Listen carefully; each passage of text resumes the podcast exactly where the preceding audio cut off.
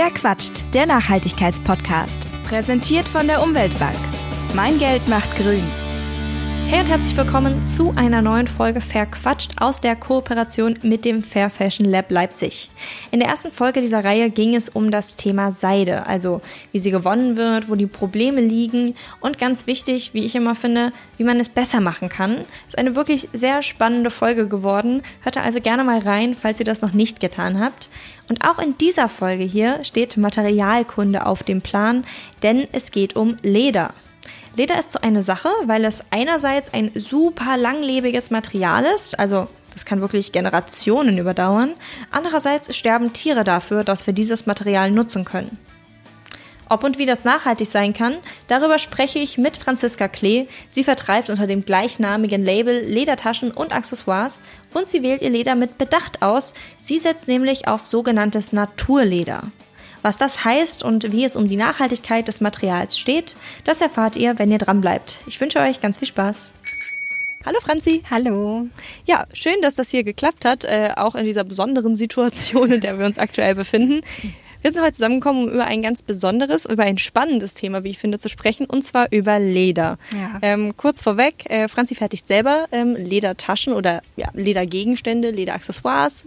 Sprechen wir später noch drüber, was das genau, genau ist. Ähm, mich würde vorher erst einmal so ganz äh, grob interessieren, wie dieser Ledermarkt überhaupt aussieht. Also kann ich mir das irgendwie vorstellen wie so einen großen Großmarkt sozusagen, bei dem man äh, einfach hingehen kann und die Stoffe bezieht oder läuft das über Beziehungen? Äh, wie sieht dieser Ledermarkt aus? Also es ist natürlich so, dass es ähm, in verschiedenen Städten schon auch Fachgeschäfte, Lederfachgeschäfte gibt, wo man halt reingehen kann und sagen kann, ich möchte ähm, eine Lederhaut kaufen.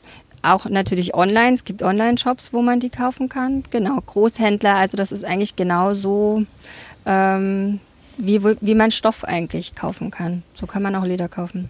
Verrückt, weil ich habe, also Stoffgeschäfte sieht man irgendwie ganz oft mal oder man kauft ja auch immer mal Stoff, wenn man es selber verarbeiten möchte. Aber bei Leder ist das, glaube ich, ähm, einfach eine Sache, die vielen fernliegt, wenn man das selten selber verarbeitet. Das stimmt. Also meist ist es auch oft so, also so bin ich zum Beispiel zum Leder gekommen, dass ich in einem Stoffladen eine kleine Ecke gesehen habe, wo die Leder angeboten haben oder auch eine Lederrestekiste hatten. Ähm, und so bin ich eigentlich dazu gekommen. Ähm, genau, aber oft ist es, ist es, es ist, gibt natürlich nicht so viele Ledergeschäfte mhm. ähm, wie Stoffgeschäfte. Sonst wären sie ihm sicherlich auch schon mal aufgefallen. Genau. wie, äh, also wenn ich jetzt an äh, dann so einem Ledergeschäft drinstehe, wie kann ich mir das vorstellen? Woher kommen diese Leder, die ich dort kaufen kann? Ist das äh, deutsche Produktion oder kommt der Großteil aus dem Ausland? Der Großteil kommt schon aus dem Ausland. Ähm, es gibt natürlich auch spezielle Geschäfte, die sich auch speziell natürlich auf ähm, sage ich jetzt mal, Naturleder spezialisiert haben. Aber das muss man schon suchen. Und man hat natürlich auch im Laden selber dann immer die Möglichkeit nachzufragen, woher kommt die Lederhaut oder woher ähm, kommt jetzt die Ziegenhaut etc. Mhm. Genau. Kann man schon nachfragen. Ich habe einen Artikel bei der Süddeutschen Zeitung gelesen, dass äh, Indien ein sehr, sehr großer Exporteur für Leder ist, ähm, was ich irgendwie paradox fand, weil Kühe dort ja eigentlich heilig sind. Heilig ja. sind. Ähm, aber mit Leder lässt sich wohl gutes Geld verdienen. Und äh, ich habe auch eine Doku gesehen, da haben wir schon mal drüber gesprochen. Du hast auch eine Doku über äh, Leder aus Indien gesehen. Ähm, und ich weiß nicht, wie es dir ging, aber ich hatte so ein ganz mulmiges Gefühl, weil ich irgendwie so dachte, wow, so wird da mit den Tieren umgegangen. Also die werden eben an den Hörnern gepackt im Endeffekt und äh, viel zu eng auf äh, Transportern, die nicht sicher wirken und es sicherlich auch nicht sind, äh, transportiert. Wie ging es denn dir, als du dich damit auseinandergesetzt hast? Also ich habe damals die Doku True Costs gesehen. Ich glaube, die haben so einige mhm. gesehen. Genau, und danach ähm, habe ich natürlich auch noch deutlicher nachgefragt, ähm, wo das Leder natürlich herkommt. Und ähm, das ist schon schlimm zu sehen und mhm. auch wo die Tiere natürlich dort eigentlich heilig sind. Genau, aber es gibt auch Alternativen dazu, ähm, die muss man dann halt suchen und dann findet man dann schon auch noch eine andere Alternative, mhm. um das nicht zu fördern dort. Aber das Geschäft mit Leder ist lukrativ, sonst ähm, ja, würden die das dort nicht machen. Der Vorteil dort ist natürlich auch, dass man dort günstig an Rohhäute kommt, weil es mhm. dort sehr viele Tiere gibt. Das mhm. ist halt ähm, dort so. Mhm. Ja. Wie ist es denn, du hast ja schon gesagt, du bist selber zum Leder gekommen, weil du eine äh, kleine Ecke im Stoffgeschäft gesehen mhm. hast. Was hat dich denn so fasziniert daran zu sagen, okay, ich möchte irgendwie mit diesem Material arbeiten, trotz allem? Also ich finde, das Leder natürlich auch einen sehr großen Vorteil hat, ist halt die Haptik und die Haltbarkeit. Also wenn man daraus was näht, dann kann das ewig halten, wenn man es gut pflegt. Und das ist halt, finde ich, der Riesenvorteil von Leder. Und ähm, ich, mich hat das einfach angesprochen und ähm, damals habe ich halt, ähm, ja, ich mag halt Handtaschen. Und dann habe ich gesagt, ich probiere das aus und nähe halt eine Handtasche daraus und die habe ich auch immer noch. Und ähm, ja, deshalb finde ich das halt so ein schönes Material, weil es halt so langlebig ist und sich, finde ich, auch gut verarbeiten lässt. Man braucht da natürlich schon so ein paar Kniffe für, aber ähm, sonst lässt sich das halt auch gut verarbeiten. Hm. Wie war da dann für dich der Schritt zu sagen, okay, ich ähm, mache mich selbstständig damit, so von der ersten Handtasche, die man für sich selber näht? Ähm, ich habe damals tatsächlich einen Blog angefangen. Ah, okay. Ähm, und habe das dort gezeigt und habe halt aber eher auch mit Stoffsachen, habe so DIYs gemacht, damals schon. Das war, war ich glaube jetzt mittlerweile vor 10, 12 Jahren. Ganz schön lange Fast. Zeit. Das ist schon lang her, genau. Das war da wirklich ganz am Anfang noch von dem Blog. Und dann habe ich das halt gezeigt und dann wurde halt nachgefragt. Und so kam das irgendwie. Ich habe dann mit Klatsches angefangen, dann passend zu den Schuhen und da da habe ich noch in München gelebt und da gab es halt ein gutes Ledergeschäft. Da bin ich halt dann immer hingegangen und habe mir dort das Leder gekauft und habe das halt gezeigt auf dem Blog und dann so entstand halt das, weil die Nachfrage einfach kam. Und so hat sich das verselbstständigt. Also im Endeffekt ein Selbstläufer, Ja, könnte man sagen. Irgendwie Hm. schon. Was hast du vorher gemacht? Chemielaborantin bin ich gelernte. Okay, also was ganz anderes. ja, was ganz anderes.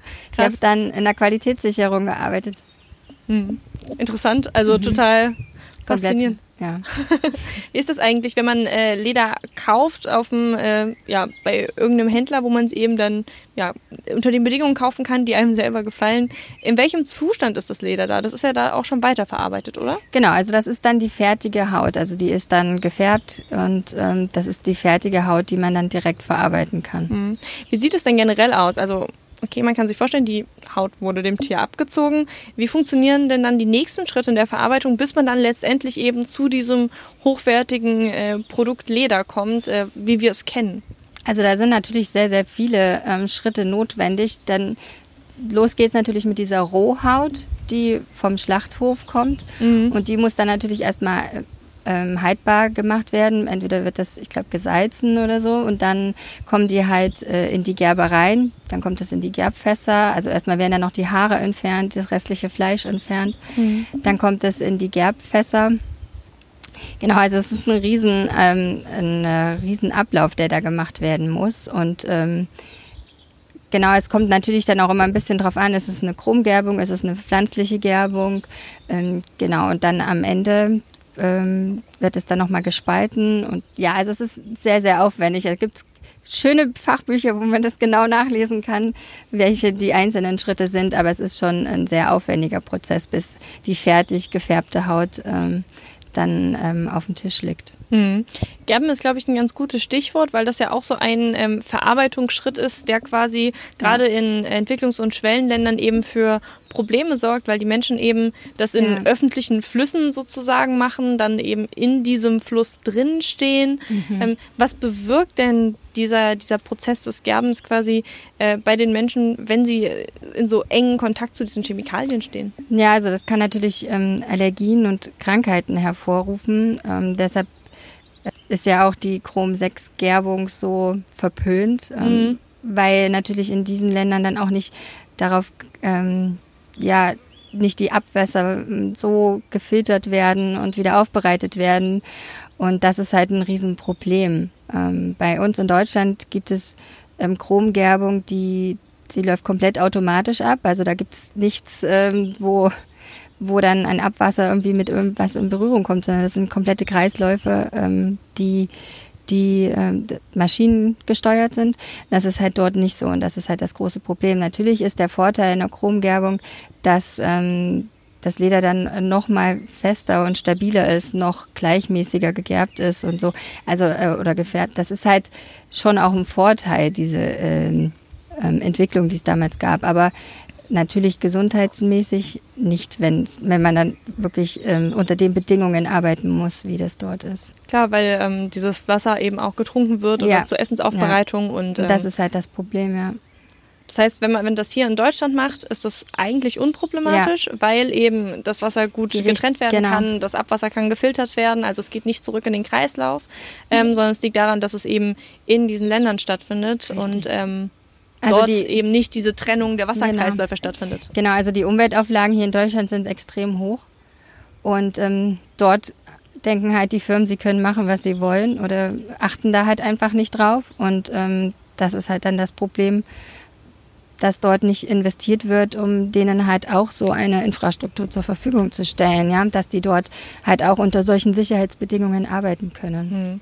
Du hast ja gerade schon angedeutet, ähm, was das Gerben mit der Haut macht. Kannst du das nochmal konkreter sagen? Also warum ist dieser Schritt des Gerbens so wichtig? Die Haut muss halt irgendwie haltbar gemacht werden und ähm, beziehungsweise das, das, ähm, das Fleisch und die Haut, also kann man sich ja vorstellen, wenn man seine eigene Haut sieht, ne? da sind ja auch kleine Haare drauf und so. Und ähm, das muss halt, die Haut muss halt, dass sie am Ende so benutzt werden kann, muss sie halt ähm, ja, haltbar gemacht werden und durchgefärbt werden, weil wir wollen ja natürlich auch verschiedene Farben gerne davon haben mhm. und dafür braucht man die Gerbung. Und was ist dann der Unterschied zwischen einer ähm, Chromgerbung und einer pflanzlichen Gerbung? Also ähm, äh, ist das Ergebnis dann ein anderes oder läuft das eigentlich aufs Gleiche hinaus? Also ähm, ich denke, das ist das entwickelt sich natürlich auch immer weiter. Ne? Also bei, ähm, es ist eigentlich, finde ich, also ich hab, verwende ja nur pflanzlich gegerbtes Leder, ich finde da keinen Unterschied. Ja? Also ich sage jetzt mal so, so eine Chromgerbung, wenn, ähm, kann halt dann, je nachdem, äh, wie die dann nochmal nachbearbeitet wird, äh, wird es dann halt noch wasserabweisend, das Leder. Genau, und bei dem Naturleder, was wir verwenden, ist es halt so, dort sieht man halt auch noch alle Narben, die das Tier hatte. Also wenn es sich am Weidezaun gekratzt hat, wenn es Insektenstiche hat, wenn es ähm, Läusen, also alles sieht man, was da, äh, was passiert ist in dem Leben von dem Tier. Du hast ja mal gesagt, du hast äh, eine Kaiserschnittnarbe ja. auf äh, einem Leder gesehen. Warum ist dir das denn wichtig, dass du Naturleder für deine Produkte benutzt? Also gerade auch nach dieser Doku, die, wir, die ich selber ja auch gesehen habe, fragt man sich dann natürlich, okay, warum arbeite ich eigentlich mit dem Material? Ja, mhm. ist es nicht ähm, ethisch überhaupt nicht vertretbar, mit einem Lederhaut zu arbeiten? Und ähm, ich denke halt, es ist aber auch gut, Alternativen zu schaffen. Ja, und es gibt Alternativen. Man kann Naturleder kaufen, was halt ähm, von Schlachthöfen kommt, wo halt das Tier als von, also die Haut ein Fleischabfall ist, ja, von der von der mhm. Fleischindustrie. Und dann werden die heute halt pflanzlich gegerbt und auch gefärbt.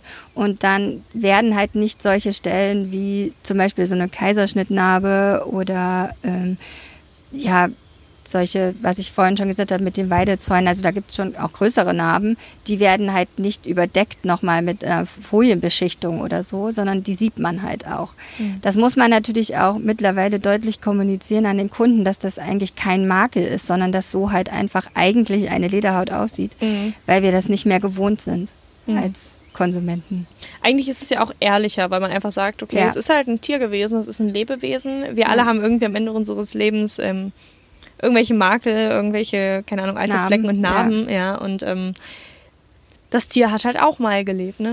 Richtig, und ich finde halt, also ich habe auch, ich habe das damals ja auch gezeigt bei mir auf der Homepage und da kam auch so viel positive Resonanz drauf. Ich habe erst überlegt, okay, zeige ich das oder nicht, ähm, aber das war halt, ja, viel, man kann sich damit schon auch irgendwie identifizieren und versteht das auch. Und oft ist es auch, wenn dann mal eine Nachfrage kommt, oh, auf der Tasche ist hier so ein dunkles Fleck oder ist so eine Narbe. Ähm, so ungefähr muss das sein. Und man sagt, naja, schau mal deine eigene Haut an oder dann, dann siehst du mhm. auch Narben, ja. Mhm. Und aber die meisten unserer Kunden suchen auch genau das und wissen schon, wollen das auch, dass man halt noch eine natürliche Haut hat, also eine Lederhaut hat. Mhm. Ja. Jetzt ist es ja in deinem Fall so, dass das Leder quasi wirklich ein Abfallprodukt ist. Mhm.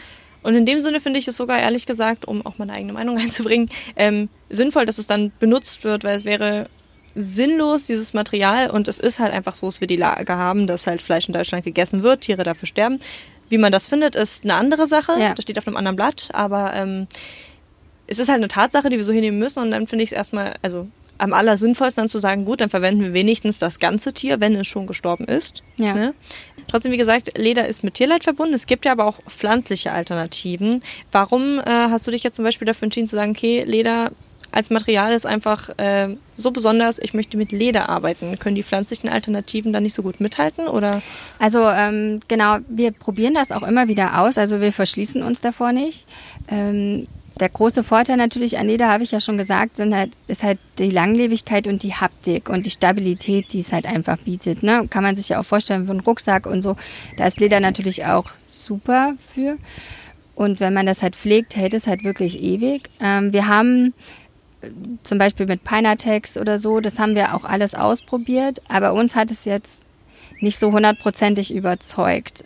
Ähm, ich denke, da muss man schon auch noch hier und da ein bisschen an der Reißfestigkeit arbeiten. Bei Panatex zum Beispiel war das halt extrem, je nachdem, wie man es zugeschnitten hat, ist das komplett zerrissen. Mhm. Was halt dann wiederum schwierig ist, es für einen Rucksack zu benutzen. Mhm. Ne? Ähm, und ja, ich finde halt, man muss dann auch immer wieder schauen, woraus wurde das gemacht. Das, also wenn ich jetzt gerne bei Leder bleiben will und nehme dann einfach nur ein Kunstleder, ich weiß jetzt nicht, ob dann das so auf Rohölbasis und so, so viel eine bessere Alternative ist, mhm. als ähm, ein Abfallprodukt zu benutzen, was in Leder ja der Fall ist. Ich, das ist schwierig, glaube ich, einfach zu beantworten. Aber die Alternativen, die wir für uns getestet haben, waren jetzt noch nicht so hundertprozentig überzeugend. Ich glaube, man bei den Pinatex, die wollen ja auch gar nicht ähm, äh, die wollen ja auch nur als Alternative für Leder bezeichnet werden und gar nicht so auf diese vegane Ledervariante gezogen werden. Ich glaube, die wollen das auch in der Kommunikation ganz anders. Hm. Ja. Ich habe auch mal mit einer Studierenden aus dem Bereich äh, Textil gesprochen, die hat tatsächlich äh, auch gesagt, auch wenn sie äh, quasi den veganen Lebensstil sehr wichtig und gut findet, würde sie sich immer wieder für Lederschuhe entscheiden, weil sie sagt, die halten einfach so lange und ähm, die anderen Stoffe können da einfach noch nicht mithalten. Und da ist halt die Frage, was ist dann nachhaltiger? Ja, genau, dann geht es natürlich wieder auf, auf, den Endkreislauf. Ne? Wie kann man die dann recyceln? Ja? In dem Fall, wenn du jetzt eine Leder, also wie gut ist das wieder abbaubar? Ne? Oder wie gut kann man das dann gut in einer Tasche oder einem Schuh? ist jetzt die Frage. Aber mhm. ähm, das ist es ist wirklich ein schwieriges, schwieriges Feld. Zentrale Frage, die ich mir so für, für diese Folge gestellt habe, war irgendwie, okay, kann es nachhaltiges Leder geben? Was würdest du sagen? Ja, das ist schwierig. Also ich glaube eher, ähm, natürlich macht es die Nutzungsdauer, ja. Klar, braucht man viel Wasser dafür. Es ähm, entsteht, also man braucht viel Wasser, es ist ein sehr aufwendiger Prozess. Es entsteht viel Abfall. Andererseits ist es, wenn man es halt so sieht, dass es ein Naturleder war, pflanzlich gegerbt ist, ein Abfallprodukt ist, ich die Tasche lange trage, dann kann es für mich nachhaltig sein. Wenn ich weiß, wer hat das hergestellt. In unserem Fall ist es zum Beispiel so, wir sagen schon, dass unsere Taschen in dem Sinne nachhaltig sind, weil wir wissen, wo das Material herkommt. Wir wissen, wer es näht. Das sind wir. Mhm. Ähm, und wir nähen auch erst, wenn wirklich ein Produkt bestellt wurde. Das heißt, wir nähen jetzt nicht 100 Taschen, lassen die liegen und hoffen, dass sie sich verkaufen, sondern wir produzieren halt erst, wenn das Produkt auch wirklich verlangt wird. Und das ist für mich dann wiederum nachhaltig, weil ich nichts ähm, produziere, was nicht gewollt ist. Mhm. Also ich finde, das ist, das nachhaltig kann man so in alle Richtungen aus, also in viele Richtungen auslegen. Also für uns ist es dann schon nachhaltig, wenn man ein Produkt lang nutzt. Was ich bei diesen ganzen ähm, Textilthemen sozusagen wichtig finde, ist immer so zu sehen, okay, was kann ich als Verbraucher jetzt davon mitnehmen? Und ähm, es gibt ja eigentlich für alles irgendwelche Siegel, die garantieren sollen, dass äh, Bedingung X oder Y eingehalten wird. Wie ist es denn beim Leder? Also woran kann ich mich da als Verbraucherin vielleicht ähm, orientieren, um zu sagen, okay, das ist ein gutes Lederprodukt, das kann ich mit einem halbwegs guten Gewissen kaufen? Genau, also man sollte da natürlich einfach vielleicht erstmal generell nach pflanzlich gegerbtem Leder oder ähm, Naturleder oder Ökoleder googeln, dann kommt man schon auf einige Seiten. Es gibt aber auch ein Siegel, das ist IVN, Naturledersiegel, das gibt es. Und ähm, es gibt einen Biokreisverband, ähm, die sich auch, auch eine Sparte für also Ledererzeugnisse haben. Und ähm, da kann man dann schon Produkte und Dienstleister finden, ähm, die sich wirklich darauf also bei dem IVN Naturledersiegel ist es zum Beispiel so, die prüfen halt wirklich von der Rohhaut über den Gärprozess bis zum fertigen Produkt testen, die wirklich ähm, das Unternehmen oder prüfen das Unternehmen, dass da die Vorgaben eingehalten werden. Genau, also das Leder, was wir verwenden für unsere Babyschuhe und so, das hat genau dieses Siegel. Hm, also man sollte sich am besten vorher ausführlicher informieren, auch Genau. äh, wo man es kauft, bei wem man es kauft und ähm, was die Siegel genau bedeuten, Ja. bevor man dann blindlings etwas kauft. Ja.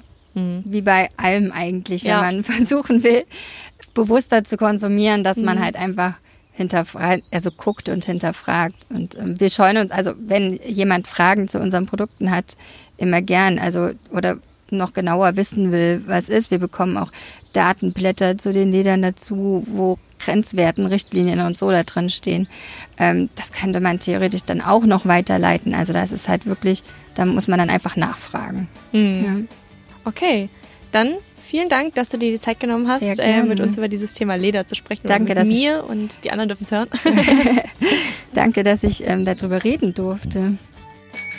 Kann mein Geld die Welt verbessern? Aber natürlich, indem du dein Geld bei der Umweltbank anlegst. Dort werden mit jedem angelegten Euro nachhaltige Projekte finanziert, vom ökologisch gebauten Kindergarten bis zur Solaranlage. Macht die Welt grüner bei der Umweltbank.